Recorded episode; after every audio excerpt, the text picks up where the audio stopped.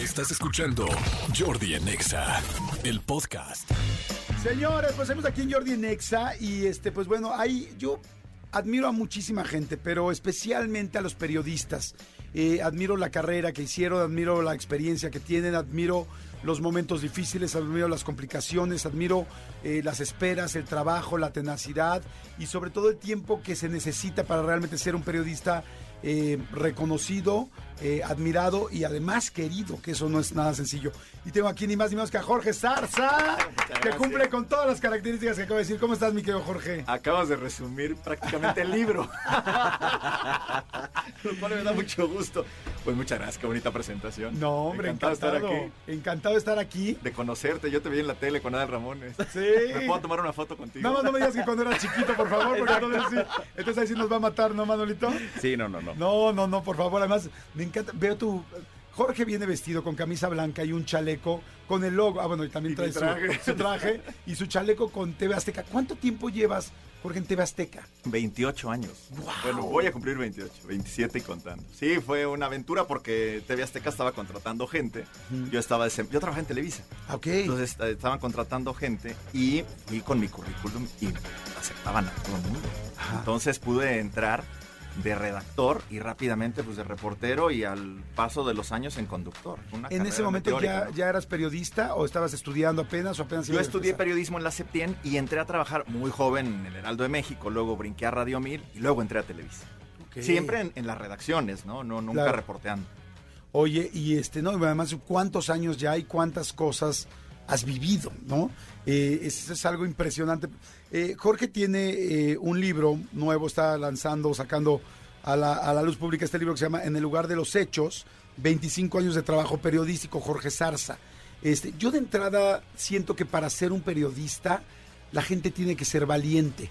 Eh, ¿Es así o es solamente mi idea? No, sí, sí, sí, hay que ser... Mira, lo- eh, aquí hay 17 relatos de las coberturas que yo fui como embajador de Azteca al lugar de los hechos. En el libro. Digo, ah, en el libro. Digo embajador porque eso es lo que somos. Yo trabajo en tal lugar. No, eres embajador de tu empresa. Claro. No porque tú representas en ese momento a toda la institución. Se oye, eh, por si no habían tomado dimensión de eso, ¿no? Claro. es que está hablando MBS, es que está hablando Ex, es que está hablando Televisa claro. o Azteca en tu persona. Entonces, claro. te designan a una cobertura y yo lo que cuento aquí es lo que no se vio. Es decir, el, el ser humano te da hambre, te da frío, te da sueño, te equivocas, no vas preparado. Entonces yo me, me- me descubro. No es un libro triunfalista, ¿eh? es cómo, cómo la pasé mal, cómo me equivoqué, cómo no iba preparado para ciertas coberturas o ciertas entrevistas y aquí lo, lo revelo. Está, está interesantísimo. Yo leí, no, no he podido leer el libro, pero leí la contraportada y está muy interesante. Se me antojó muchísimo en el lugar de los hechos, porque como dices, hay muchas cosas atrás que no sabemos, ¿no? Vemos lo que salió a cuadro, vemos Sí. la situación, inclusive sabemos en muchos de los casos la que creemos que es la conclusión del caso, no necesariamente, porque bueno, me acuerdo cuando fue lo de Polet, que fue una locura, ¿no? Algo extremadamente serio. De hecho, todavía el otro día estamos en una mesa en la noche platicando de esto, con miles de cosas que se quedan en el aire, que los periodistas a veces quizá saben algunos cosas extras que no sabemos, este, pero la situación de estar ahí. Ahorita mencionaste, quiero mencionar varias de, de estas situaciones en las que has estado cubriendo, pero mencionaste no comer, por ejemplo. ¿Cuánto es el mayor tiempo que has estado en uno de estos sucesos o en una de estas noticias reportando, eh, donde has comido menos o donde más difícil has pasado esa parte básica del ser humano, que es pues poderse alimentar, poder tomar agua O poder ir al baño. o poder ir al baño? El rescate de mineros en Chile. Porque el rescate se dio en el desierto de Atacama. Entonces teníamos que ir al desierto, al interior de la mina, que estaba lejísimos. Era de entrada como una hora para llegar al lugar donde estaba la mina. Y te- o te ibas o perdías la nota. Entonces todos nos quedamos ahí a dormir, a orinar, a todo lo que... Paola estaba ahí, Paola Rojas, ayer platiqué con ella, se recordaba que fue muy difícil esa cobertura porque en el desierto de Atacama están las cuatro estaciones del año frío terrible en la mañana, en la madrugada y en la noche. Y un infierno a las 10 de la mañana y hasta las 4 de la tarde. Me acuerdo que las botas se derretía el, eh, la suela. ¿Cómo del crees? cal- No, no, estás en el desierto de Atacama. ¿no? Nunca había escuchado eso, ajá. eh, ¿Dónde comemos? No hay comida. Y no le podías quitar a la gente del, del campamento que estaba Claro. esperando a sus víctimas, pero sí veías cómo mordían una manzana y tú decías, te regálame las cáscaras, ¿no? Ok. Hambre y sueño. ¿Y a ustedes? Sed, frío, calor. ¿Quién les provee? Eh, ¿La empresa les tiene que Sí, proveer? claro, pero en Copiapó, que era el pueblo más cercano a hora y media. Pero sí podías ir, pero si sale Sí, un perdías. dinero, Pierdes te, la te pierdes la Claro, nota, pierdes, ¿no? pierdes la nota. Yo, yo me acuerdo que ese día estaba, ya estaba muy cansado, porque los mineros empezaron a salir y tú ya tienes una transmisión ininterrumpida. Y luego se retrasó un poquito en la madrugada, como a las 2 o 3 de la mañana. le dije al cámara, vamos a echarnos una pestaña en el, en un- como un bochito, era un carro, no, no recuerdo, no muy, muy, muy chiquito. Ahí acurrucados, no podías dormir porque hacía mucho frío. Cuando agarramos el sueño, suena el teléfono, Luis Pado. ¿No me puedes mandar un enlace para Monterrey? ¿Qué le dices que no? Claro. O sea, no, Claro. no, no puedes, estás permanentemente. No, la gente no sabe si tienes sueño, si tienes hambre, si tienes frío, nada. Sí, que a veces ni siquiera qué hora es exactamente, ¿no? O qué pasó antes o qué pasó después. Como dices tú, va saliendo cada minero y tú estás desde el primero. ¿no? Claro. Entonces llega un momento donde ya el minero sale y todo el mundo, nosotros vemos ese pedacito en la tele, pero tú has estado, ten- has tenido que estar despierto todo el tiempo. ¿Tú viste esa transmisión? Yo vi esa cobertura exactamente y creo que lo complicado, además de lo que del trabajo de Jorge, el cual respeto este de todos los periodistas, como dices, es que además no te puedes equivocar. Qué difícil. Y tocaste Eh, un temazo, ahorita Porque, lo porque, o sea, tú estás en tu casa y si, y si Jorge, cualquier persona que está ahí en la cobertura, te dice esto es azul, tú te quedaste con que es azul. Pero tú no sabes si Jorge lleva, como dices, tres días sin comer, tal que ya lo ve Lo- azul, pero claro. es negro, o sea, ¿sabes? Y es bien complicado, sí, por supuesto que la vi, por supuesto que vi esa Claro. cobertura. Tienes un punto. El periodista no solamente no se puede equivocar, no se puede poner nervioso. Hay profesiones como esta, en donde tú no te puedes poner nervioso. No es un pretexto. Es que me puse nervioso, cámbiate de profesión. Claro. Es como un doctor que llega, oiga, eh, lo voy a operar, pero ando nervioso. No, no me opere. Sí, Claro, sí, No, sí, sí, mi vida, ¿no? Aunque sí o lo un estés. abogado que está a punto de sacarte la cárcel. Oye, me siento un poco nervioso. No, no, pues tráete Sí, un sí, ca- no que me defiendas, Sí, claro. un cabrón que sí lo sepas. O sea, ahora, y que y, y evidentemente es imposible no ponerte nervioso, es Claro, imposible hay que no. controlarlo. O sea, tienes que controlarlo. ¿no? Imagínate estar en una guerra, estar en un momento donde eh, estás viendo a gente que acaba de venir de un ataque, estás Sí. viendo la sangre, estás viendo a las personas, estás viendo a las familias desmembradas o cuerpos desmembrados. O sea, y de repente dices, tienes que estar, controlar al final ese nervio, porque pues somos seres humanos. ¿Cuál ha sido el momento de más nervio dentro de los relatos que dices aquí en el libro? El huracán Paulina. Eso que tú describes es lo que yo viví cuando llegué a Acapulco. El huracán Paulina, por los noventas, eh, azo- azota el Pacífico y destruye Acapulco. Toda la costera que, que conocemos ahora estaba destruida. Estaba lleno de palmeras y lleno de, de lanchas entre- en las avenidas. Y cuando entro a la Diana, en lugar de la estatua, estaba un carro incrustado. ¿Cómo Entonces, así crees? fue el primer impacto. Y luego, no sé si ustedes recuerdan el Sisi. Sí, el, sí, Sí. sí, ajá, el parque Famosísimo, ¿no? acuático. Acuático. Yo entro al Sisi, las puertas se, se bamboleaban como de cantina. Ajá. Entro y donde estaban las albercas, los cuerpos flotan. Entonces ves por primera vez, yo vi por primera vez un muerto en mi vida. ¿Esa fue la primera La vez? primera vez en mi vida que vi, bueno, uno y varios. Claro. De ahí el respeto de cientos de heridos. No, no, no, no, no. Son personas, ¿eh? Y cada persona tiene una familia. Claro. Cuidado con lo que decimos, ¿no? De pronto, así Claro. como de corrido leyendo en un prompter. No, son personas. Y me estremeció totalmente. Cuerpos desmembrados. La gente gritaba, vayan al papagayo, vayan al papagayo. Llegamos al papagayo, que era el río, incrustados, carros, lavadoras, estufas, todo lo que se había llevado el, el huracán, terrible, y pedazos de manos y de cuerpos, terrible. Lo, lo narro ahí. Me Emo- impactó. Emocionalmente, ¿qué pasa después de, o sea, después de ver esas imágenes, esas noches, esos días, regresando a tu casa? ¿Cómo reacciona un periodista que está expuesto a esa cantidad de imágenes tan fuertes? Yo lo, lo describo en el libro como el olor a la muerte. Ese olor nunca se te quita. Y lo detectas. Cuando hay un muerto dices, me recuerda a Paulina, me recuerda a Acapulco. Es un olor que se te queda ahí. Ahora, ¿Huele igual siempre la muerte? Sí, en- particularmente en desgracias. Que lo mismo me pasó en Acteal. TV Azteca fue de los pocos que pudo llegar hasta el lugar de la masacre. Son unas familias que estaban rezando, salen y las dis- les disparan. Niños, ancianos, mujeres. Había. los- los nada más no había ni, ni, ni féretros para enterrar. Fue terrible, terrible, terrible. ¿Sueñas? Eh, te, te pega emocionalmente, te pones más sensible? O sea, porque una cosa es el periodista, pero ya el, la persona, Jorge Zarza, ¿cómo reacciona cuando ya acabó eso? O sea, cuando acabó esa cobertura. Sí, trato de bloquearlo, pero sí, le soñé Paulina. Tiempo después, ¿eh? Ajá. sí soñé el- los cuerpos en el sí, sí. Y por eso lo escribí. Creo que fue un mensaje, ¿no? De ver, escríbelo para que no se te olvide y para que alguien lo, lo- lo lea. Lo entiendo un poquito. ¿Tienes hijos, Jorge? Tengo tres. Una universitaria, Maitzita, que le mando saludos. Uno en quinto, que es Diego, que es, va a ser actor. Y, y Manolo, que está en sexto año. Son mi- mis hijos, mi esposa Maite, por supuesto. Cuando vas a algún lugar de peligro, ¿qué les dices? No les digo. a ellos les dedico el libro. La verdad es que tiene, tiene muy pocas dedicatorias, no, no, como la tesis, no, le dedico a mi abuelita, no, no, no. El libro dice a Maite, Manolo y Diego como respuesta a la pregunta ¿y dónde está mi papá? Wow. Eh, Wow. no, no siempre estamos en casa, ¿no, Jordi? Manolo. Sí. Ay, me encantó esa dedicatoria. Estamos ¿eh? trabajando y que sepan que papá, pues a veces no puede ir al festival, no puede ir a la fiesta de cumpleaños, porque está en el lugar de los. Oye, también estuviste en una mm, eh, ejecución.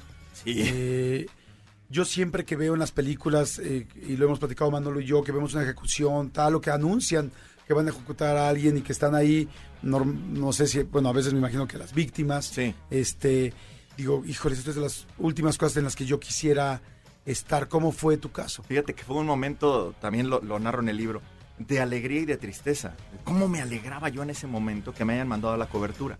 Claro, era la primera vez que yo iba a Estados Unidos. Yo nací en Cuernavaca. ¿No? Soy el hijo normal de una maestra, de un empleado federal. Fui a la primaria urbana federal, pantalón de cuadritos, chazarilla, primero B. Normal, pues, un niño de Cuernavaca. Pidiendo la bata prestada. Pues algo así, no la el flauta nombre, dulce. La flauta dulce. O sea, normal. De pronto, bueno, pues no, en Cuernavaca no hay aeropuerto. Es una idea. O sea, la gente que nace en la Ciudad de México está muy estimulada. Después de las casetas, pues es otro país, ¿eh? Aunque tú creas que no, no, es otro país y vive a otra velocidad. Entonces, cuando a mí me dicen, vas a Estados Unidos al- a la ejecución de Irineo, mi, mi momento fue de alegría. Voy a Estados Unidos, Claro. ¿no? Y mi visa y la voy a estrenar y todo. No, pues iba una desgracia. Claro. Y era un primer enlace en vivo desde, desde, desde Huntsville, Texas. Difícil, yo nunca lo había hecho. Tienes un regreso, un, re- o sea, es muy, muy, muy Un regreso es que escuchas en el audífono una cosa, estás, estás escuchando a la otra persona, te escuchas a ti, te escuchas doble. es muy difícil, pero bueno, nunca he estado en una ocasión as- en algo así. Porque una cosa es tener un regreso yo Sí, de algo divertido. De algo tranquilo a algo tan serio, ¿no? Sí, tan crudo. Y pudimos presenciar cómo las familias estaban, o sea, en el momento de que ese reloj ahí en esa cárcel de Huntsville, que es terrible, es el pabellón de la muerte, marca las seis. Silencio. ¿Te puedo pedir un favor? Perdón Claro. que te interrumpa. Vamos a ir rápidamente a, a música, no sé qué.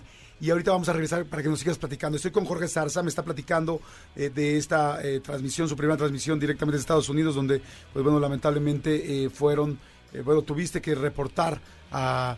Pues, el Irineo Tristán Montoya. Exactamente, cuando, cuando pues, el momento de su Inocente, muerte. por cierto, ¿eh? El momento Hasta de el su momento muerte. de su muerte se dijo que era inocente. Este, ahorita, lo- ahorita nos sigues platicando, nos quedamos 6 de la tarde, el, el reloj, pum, 6 de la tarde, ver las familias.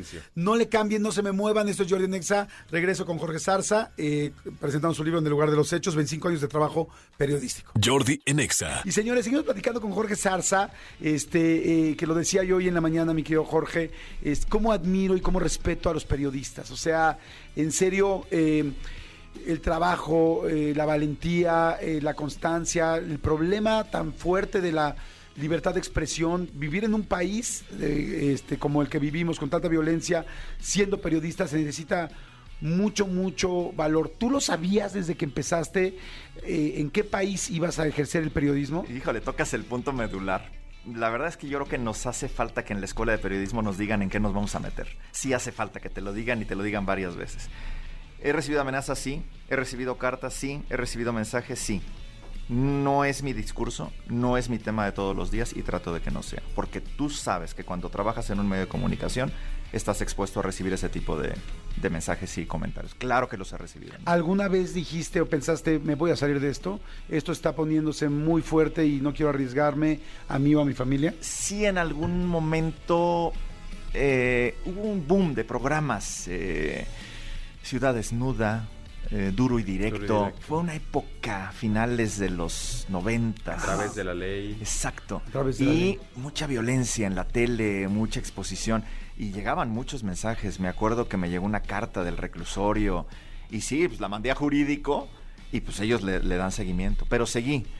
Eh, eh, no te puedo decir que no sentí miedo. Sí, sí, sí, me sentí indefenso, vulnerable, ¿no? En ese momento, pero seguí. Pues aquí estoy.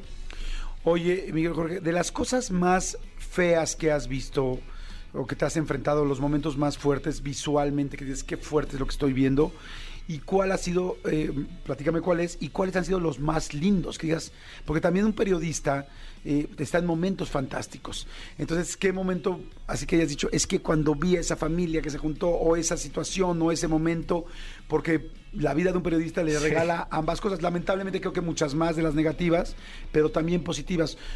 Si hicieras una, así, eligieras dos, ¿cuáles serían? Y yo creo que una de las historias que está ahí narrada tiene estas dos facetas.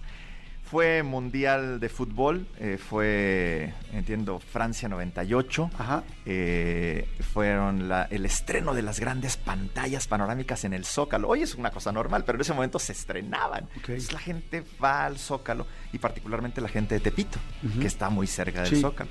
Y en un momento después de un gol de México, alguien tira un petardo y le cae a un chico y le destruye la mitad de la cara. No. Entonces fue un momento en donde pues, la, la- la gente dijo, pues este chavo se va a morir, entra al hospital y el productor, como ya sabes los productores, ¿no? Dice, oye, consíguete a uno de la selección nacional que vaya a visitar al niño al hospital en un acto de generosidad, porque así como el niño fue al estadio a ver- o al Zócalo a ver al fútbol, pues ahora que los futbolistas eh, vayan a los... ajá. Eh, ay, te deseo éxito. La nota entra mañana. Dije, ya me No, colgué. bueno. Entonces hubo con Faitelson, en ese momento estaba Faitelson en Azteca, y le cuento la historia. Se ríe, por supuesto, ingenuo. Dice, pues, aquí te paso algunos teléfonos, ¿no? Suerte. Nadie me contestó, Jordi. Nadie, le hablé a todos. El único que me contestó Ajá. fue Cuauhtémoc Blanco. Ok. Me contestó su mamá. No está, llega en la tarde. Y yo, no había celulares, ¿eh? nada más quiero decir. Entonces estoy en la cabina de teléfonos en Tepito y le vuelvo a marcar y me contesta. Y le cuento la historia. Oye, este chavo queremos que vaya al hospital, creemos que puede ser un buen gesto. Muy, pues muy apenado, él también muy como Sí, eh, contrariado. con la situación. dice, este, sí, ahí nos vemos. Y me colgó. Yo dije, no, pues no va a ir, man. Pues llegó Cuauhtémoc al hospital a las 11 de la mañana. Fue un, e- un evento. Las Guau, enfermeras bueno. gritaban, llegó Cuauhtémoc, llegó Cuauhtémoc. Llega Cuauhtémoc, muy, de verdad, él, él- él es muy introvertido. Llegó con su chamarra negra, me acuerdo, una camisa de Armani. Lo tengo muy, muy, muy presente. Y por eso lo escribí. Eh, y llega con una camisa de la selección. El chico estaba en terapia intensiva, estaba en coma. Entra Cuauhtémoc, le pone la playera como una sábana y el tipo reacciona. No, no, no, no, no, ¿cómo no, crees? Extraordinario. Lo, lo cuento No más es bonito en el libro, pero, o sea, eso había que escribirlo, ¿no? Claro. Y bueno, ahí les cuento el final, ¿no? Ya no hacemos Claro. spoiler. Sí, ¿no? sí, para que, lo- para que termine la historia. Porque ahorita que dijiste, estaba Dice, en coma. "Eh, eso es un- ay, yo me quedé pensando, dije, ching, caray, qué lástima, porque pues no iba a poder ver el momento, pero que reacción. Sí, los, los doctores dicen, reacción. Bueno, terminen de leerlo, ¿no? Y dices, ¿eso es un evento nacional? No. ¿Es un evento internacional? No. ¿Es una gran cobertura? No. Pero para mí Es un momento. es un momento Es que un yo tengo que, momento, que sí. contar. Es eso Claro. está el libro, porque a lo mejor la gente dice, son las grandes coberturas, eh, la visita de- del Papa a México, nos pudimos subir al avión del Papa, eh, cenamos con la reina de Inglaterra en Buckingham. Sí, hay cosas que son los el rescate de mineros en Chile. Son eh, eventos importantes a nivel mundial. Este que te acabo de contar es Claro. una anécdota muy, muy, muy cursi, ¿no? Para mí, cuando vi su reacción, dije, ojalá la gente tenga la reacción cuando lo lea, ¿no? Claro, wow, qué increíble. Fíjate que empezaste a decir de Francia, dije capaz que, es- que estaba en el Mundial en Francia. con- No, pues perdieron y lo Francia, regresaron, ¿no? Pero regresaron la, la selección. Sí. Y entonces, este, qué interesante, porque sí, como dices, son muchos momentos agridulces, diferentes. Y él que es tan polémico, ¿no? Cuauhtémoc, ahora gobernador de mi estado, yo soy de Morelos. Y bueno, yo cuento un pasaje de su vida. Todos tenemos claroscuros, ¿no? Sí, claro, quién sabe el resto, ¿no? Tanto de cosas malas como con cosas buenas. buenas, ¿no? ¿no? Quizá si ese día fue él y levantó el teléfono y fue, pues seguramente muchas más veces hizo algo también positivo Sí. para más gente, ¿no? Porque ahí notas también cuál es la calidad humana de cada de, de cada quien, De ¿no? figuras, ¿no? Ajá. Has, eh, evidentemente, me imagino que en todas estas situaciones ha sido complicadas, pero la muerte la has sentido tú muy cerca o no? Me tocó quizá Acteal, Ajá. porque yo llegué en un momento en el que no había tanto transporte, no había vuelos para, para Tuxtla, que es lo más cercano a San Cristóbal. Entonces yo me fui a Tapachula y de Tapachula tuve que recorrer en la noche hasta llegar a Tuxtla, son como ocho horas de noche en el 95, 97 de territorio zapatista, sí, sí te da miedo. Claro. El que diga que no, bueno, pues lo respeto y lo admiro. Pues yo sí sentí miedo, porque había muchos retenes.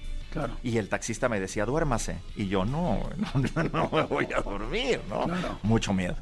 ¿Y te ha pasado algo en vivo? Por ejemplo, ahora que vimos Sí. todo lo de Will Smith, que vimos todos los de Will Smith, que bueno, ya ayer ya dio una disculpa, ofreció una disculpa en su Instagram, lo cual se me hizo muy correcto.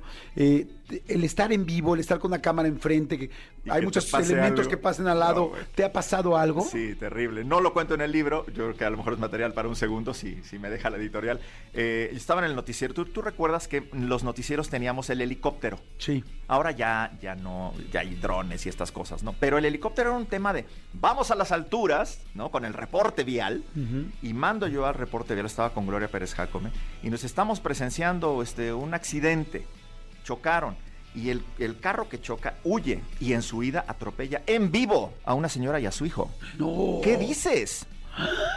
Es terrible. Y yo creo que por eso fueron quitando un poco este tema del helicóptero, porque era, no, no, no estaba grabado, era real. Real, me, estremecí. Yo tenía una niña chiquita, mi hija Maitzita tendría, pues eso, tres, cuatro años, ¿no?